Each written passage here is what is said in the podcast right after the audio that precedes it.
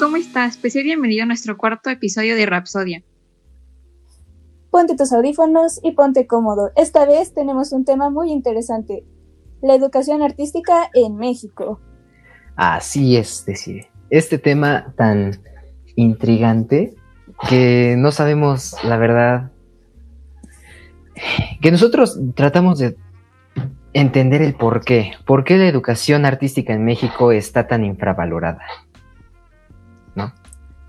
¿Sabes qué? O sea, fuera de que es infravalorada, la gente no entiende el, el por qué el arte es algo por lo que literalmente deberíamos de luchar. O sea, ahorita hay un chorro de programas sin fondos y en lo personal me molesta. O sea, me molesta un chorro. No sé, no sé ustedes. Sí, sí, sí. Sí, nos afecta a todos. ¿Sabes? Ahorita hay, hay varios, de hecho los voy a nombrar. El Fideicomiso para el Fondo de Inversión y Estímulos de Cine, el Fondo para la Producción Cinematográfica de Calidad, el Instituto Mexicano de la Cinematografía, el Fondo Nacional para la Cultura y las Artes, ya no tienen, o sea, literal ya no tienen ningún tipo de apoyo para el país. Y ahorita, pues me da curiosidad saber cuál es su punto de vista, o sea, ¿por qué creen que pasa eso? Pues es que yo siento que como que toda la gente piensa que el arte nada más es, es como pintar y o sea, realmente no tienen un conocimiento de todo lo que puede llegar a ser el arte. Mm. De que literalmente lo vemos cotidianamente y en cualquier lado. ¿Sabes qué? Fuera de que sea pintar también, creo que se acuerdan, se acuerdan de que el cine de oro, la época de oro del cine, Ay, sí me acuerdo. fue uno de los uno de los mayores ingresos a la economía mexicana en su momento. Y el hecho de que ahorita ya no tengan se me hace súper absurdo. ¿Y todo para qué? Ahora sí que con nada de respeto. Para construir un tren. Para. ¿Para qué? O sea, ¿cuál es el punto? ¿Sabes? O sea, y es que hasta Cuarón, Guillermo del Toro estuvieron intentando defender y defender que pues no quitaran el fondo, pero aún así, aunque les prometieron que no lo iban a hacer, lo quitaron. Artistas en la calle. No me acuerdo qué actor, este, que es muy famoso, estaba haciendo malabares en, en las paradas de, de semáforo. Y, y es un gesto muy bonito de su parte, porque él sí tiene dinero y él es de, de renombre.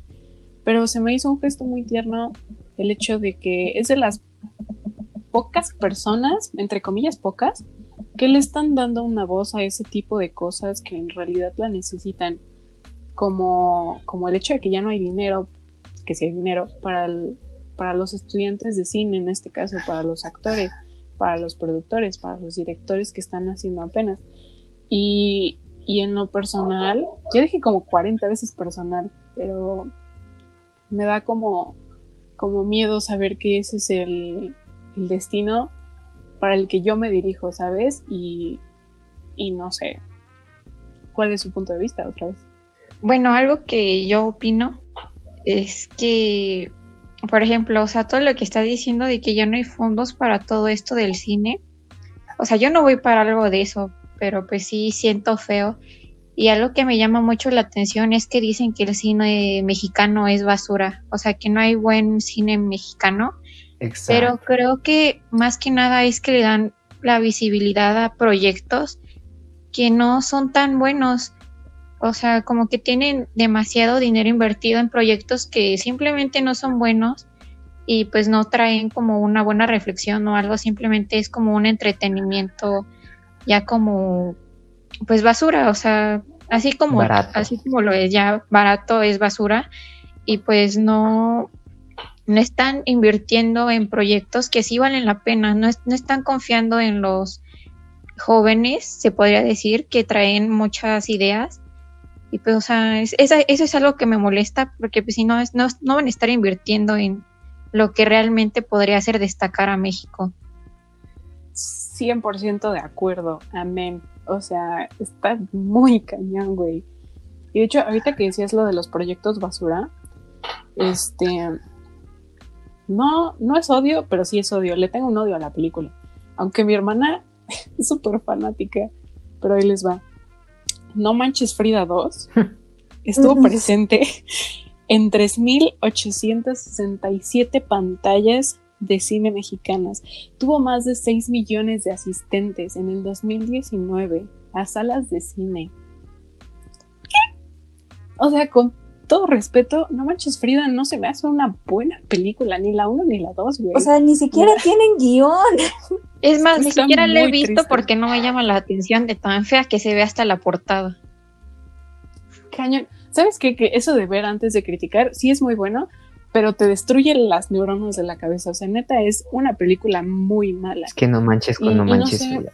O sea, o literal, es como si, o sea, cada, o sea, es por eso que se ha vuelto mención en tantos memes, ¿no? Como cuando uno está hablando, por ejemplo, sarcásticamente del buen cine, y dice como, oh, no manches Frida, de lo que te pierdes, ¿no? O algo así, o sea, pero sarcásticamente. Porque, o sea, digo, creo que sí se presenta mucho el caso en México de que los mismos mexicanos infravaloramos nuestro propio producto. O sea, de que no le queremos dar ni siquiera la oportunidad a alguna película porque decimos como, ay, pues es mexicana, o sea, va a ser, pues, ¿qué va a ser, no? Por ejemplo, se creía esto mucho como cuando salió esta película de Mis Reyes contra Godines. Y quienes la ven no tienen mala... O sea, no es la mejor película, pero tampoco es como de que quienes la vean tengan una malísima crítica. O sea, pues está entretenida, está pues como dominguera, ¿no? O sea, nada más como Es que yo siento que el problema de que nosotros mismos devaluemos nuestro cine es que nos presentan siempre comercialmente productos como No Manches Frida, Cindy la Regia y todo eso y pues, o sea, es como, es malo, ¿por qué lo voy a, por qué lo voy a ir a ver? Y, o sea, no hay que irnos a, o sea, en lo personal, mi Reyes contra Godines me caga. Perdón, me caga. Pero no sé si vieron en algún momento anunciada la película de La Camarista. No sé si se acuerdan. Este, bueno, esa película se me hace que es muy buena. La verdad es que es muy buena. Y es cine de arte que se dio a conocer a un nivel. ah, o sea, a comparación de Manches Frida, este estuvo en 58 pantallas. A comparación de las 3000 y tantas, este estuvo en 58. Y es en realidad un buen número para una película de cine de arte mexicano. Porque a la gente en México no le gusta, no se le hace atractivo, no. No, ¿sabes? No hacen clic. Y eso es otra de las cosas que no sé si es por educación, no sé si es por mala distribución, no sé si es por mercadotecnia, no sé si es por la frase de, de ¿qué? Pan y circo al pueblo. Pero, pero siento que debe tener más difusión ese tipo de cosas, no como mis reyes contra godines, güey. O sea, Sí, tiene mucha difusión, cosas que son, o sea, pues ya muy comercial, cosas muy básicas. Y yo creo que en esto influye mucho lo que es este el tener influencias, pues. O sea, porque, o sea, pues no, si no eres como que muy reconocido, pues no creo que puedas llegar a, una, a muchas pantallas, pues. Y otra cosa es que yo creo que también no llegamos a ver tantas cosas como tan originales, porque estamos muy acostumbrados a ir a cines, o sea, los típicos cines que son Cinépolis, Cinemex, o sea, los que ustedes puedan nombrar, cuando, o sea, yo en, la en lo personal nunca, nunca he pisado la cineteca. ¿Por qué? no, Porque es muy estoy bonita. este, muy acostumbrada a ir a ese tipo de lugares comerciales y creo que es por eso que no, no, o sea, las cosas no tienen como tanto su alcance porque nosotros mismos no se lo damos. Súper de acuerdo. Tienes toda la razón. Y aparte de que ese tipo de cine se han vuelto como parte de nuestra vida cotidiana, ¿no? O sea, cuando te dicen, oye, vamos a ver una película, tú nunca piensas en la cineteca. Honestamente no piensas en la cineteca y no piensas en ir a un... O te dicen, oye, vamos a salir, tú no piensas en ir a una obra de teatro, ¿sabes? no, bueno, Y... No todos. Bueno, no todos, ajá. Pero, o sea, como en una En general, opinión popular, ajá, mayoritaria. Yo no pensaría en ir al teatro. Ujú. o, o no pensaría ir a la biblioteca. No lo sé. No pensaría. Probablemente un museo sí, pero los otros dos no. ¿Y, ¿Y por qué no? Porque no se les da la difusión que debería tener, porque a la gente le gusta más algo chusco o morboso antes que algo más educativo, como sería eso. Desde mi punto de vista. Además, pues, de la mala difusión que estos lugares tienen, ¿no? O sea, el teatro es como, te vas a dormir, vas a una biblioteca, es muy aburrido y nada más te van a decir que te calles. De acuerdo. Lo del teatro tiene mucha razón. No sé cómo lo ves tú, Ariel, porque tú estás más involucrado con eso. Este, o sea, ¿en qué aspecto del teatro? De la difusión que tiene. O sea, ¿tú crees que está bien, bien mercantilizado? No sé cómo se dice. En pues creo que no. o sea, sí, o sea, como bien difundido, vaya, ¿no? Pues la verdad es que no. O sea, lo más que tú vas a llegar a ver de difusión, o sea, de mm, pues de obras de teatro en, en México, así, o sea, lo más como la mayor difusión que llegas a ver son, pues no sé, producciones de Ocesa, ¿no? Por ejemplo, pues no sé, a lo mejor ustedes llegaron a ver los, los, este, los espectaculares de Chicago cuando estaba la temporada. Ahorita pues ya se cerró la temporada también, pero, o sea, llegaron a ver los, los espectaculares. Pero no sé, o sea, ¿alguna vez llegaron a ver algún espectacular de, de Wicked? Sí. Yo creo que sí, pero... O sea, yo, yo sí recuerdo haber visto alguno, pero muy rara vez. O sea, creo que he visto más de Chicago que, por ejemplo, en su momento vi de Wicked, o del Rey León siquiera. O sea, el Rey León, que es una producción de Disney, tampoco vi tantos espectaculares, ¿no? ¿Sabes qué? Vi de más de Disney on Ice, que también De Disney on Ice también hay un buen de promoción. Pero por ejemplo, es que Ocesa también vas a ver mucho su, su, promoción, pero más que nada por conciertos. Más que por obras de teatro, por conciertos. Y, y en obras de teatro, pues ¿qué más vas a ver de teatro? O sea, pues no sé, el cartelito pegado en el póster de los Mascabrothers con con tal persona en una parodia, ¿no? O sea, es de lo más que llegas a ver. Digo, en mi caso, por ejemplo, cuando estaba en, bueno, cuando, sí, cuando estaba en una compañía de teatro, este, lo más que se llegaba a expandir la, pues, el, la promoción a las obras que se hacían ahí, pues era, por ejemplo, lo que llegaban a pegar y pues era en una área muy reducida, no es como de que tú dijeras que ibas a ver un cartel de Tarzán hasta Polanco si el teatro está en satélite. O sea, nada más, o sea, si el teatro está en torres de satélite, los cartelitos los vas a ver alrededor de eso, ¿no? Nada más. O sea, eso es como de alcance. Y pues también como muchas personas no le dan seguimiento al teatro, pues no es como de que tú puedas decir como... Como muchas personas no le dan seguimiento al teatro, no es que digas como, híjole, por, por redes sociales le estoy dando un seguimiento a esta promoción. Entonces, pues yo creo que está muy raro, la verdad, no, entiendo por qué, por qué mucha gente ¿Por qué no se le da tanto seguimiento al teatro? Porque la verdad es muy bonito. Es muy. Es muy único tenerlo de frente. Una vez este. En. No me acuerdo en qué materia. Hace como. No, pues de hecho creo que fue en la preparatoria. Que nos dejaron de proyecto ir a un teatro. Creo que era un domo. Una obra que decía como de Isaac Newton. Yo no fui. Pero sí se acuerdan de la tarea, ¿no? Sí. Bueno, mm, casi nadie fue. O sea, les voy a decir que la verdad, de mi grupo, cuando pregunté que quién iba a ir, nada más me contestaron como tres personas, ¿no? Y pues ya, o sea, de hecho yo cuando fui, pues me tocó entrar solo porque no había nadie de ni de la escuela ni de mi grupo, bueno, menos de mi grupo. Este, y y te aseguro que la mayoría de los que estaban ahí era por tareas. Y en mi caso era por un punto o décimas extra. Pero en el caso de Es muchos sí. de ellos era como de que no manches, si no entro a esta obra me reprueban, ¿no? Y Sí, me acuerdo. pero pues entraban así como de, no, pues qué me espera, ¿no? Y entraban y, o sea, yo me dio risa la obra, pero fui de los que menos reí, porque la verdad las risas que tenían los demás, las demás personas estaba cañona. Entonces, o sea, como que ahí vi que el teatro, a pesar de no ser algo que uno dice, uy, qué emoción, voy acá al teatro, pues sí es algo que todos pueden disfrutar igual, ¿no? Porque pues no solo es musical, Sí. hay un buen... Ya, ya sé teatro.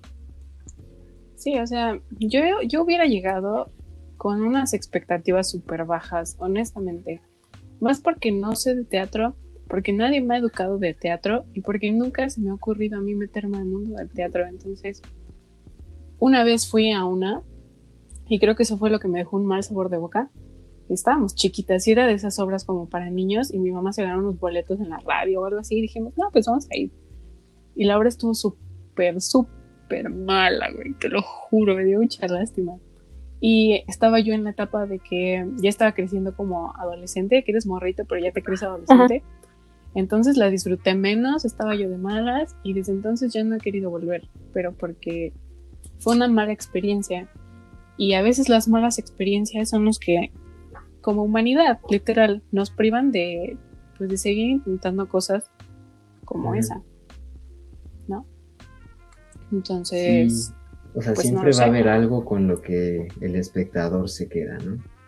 O sea, en el caso, o sea, en nuestro caso siempre nos dicen, cuando vamos a dar función y así, nos dicen, esfuerzo, o sea, esfuércense toda la obra.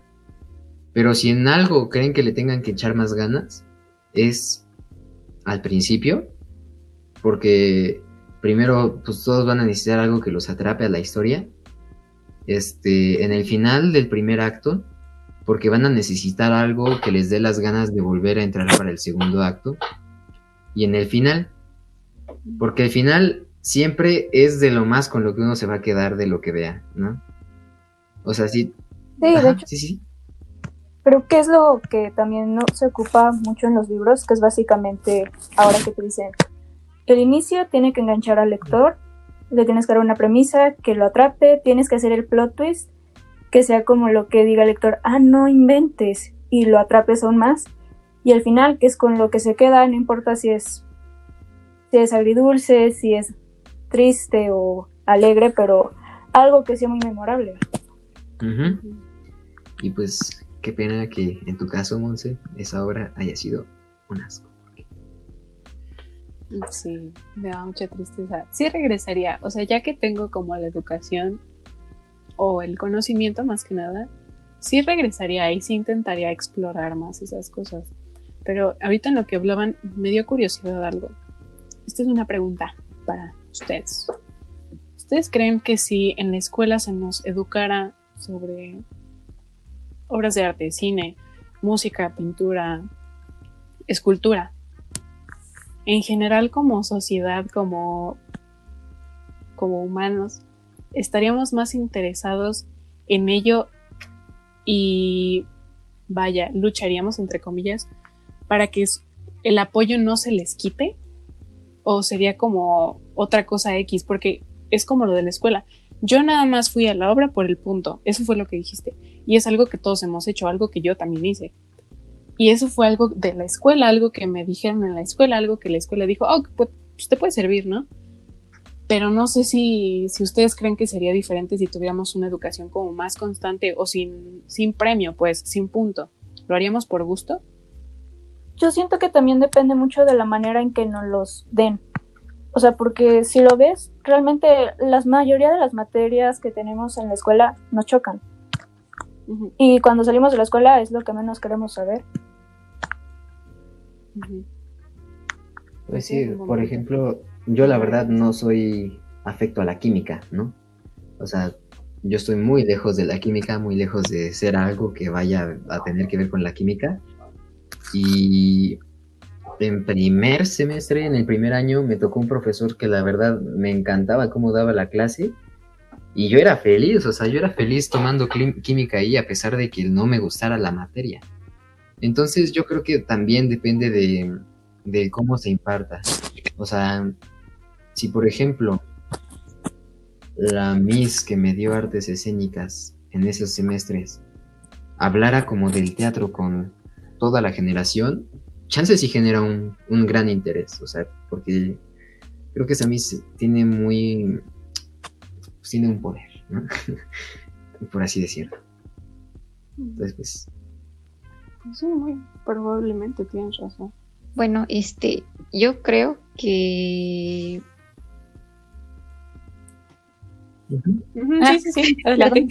bueno, Es que luego tenemos fallas técnicas y no se escucha la Dani, pero sí, Sí. todo bien. eh, bueno, yo creo que a lo mejor y no sería de que más personas estarían involucradas porque yo creo que si no, es para eso, o sea, no, no es atraído para eso, pues ya no, nada más no.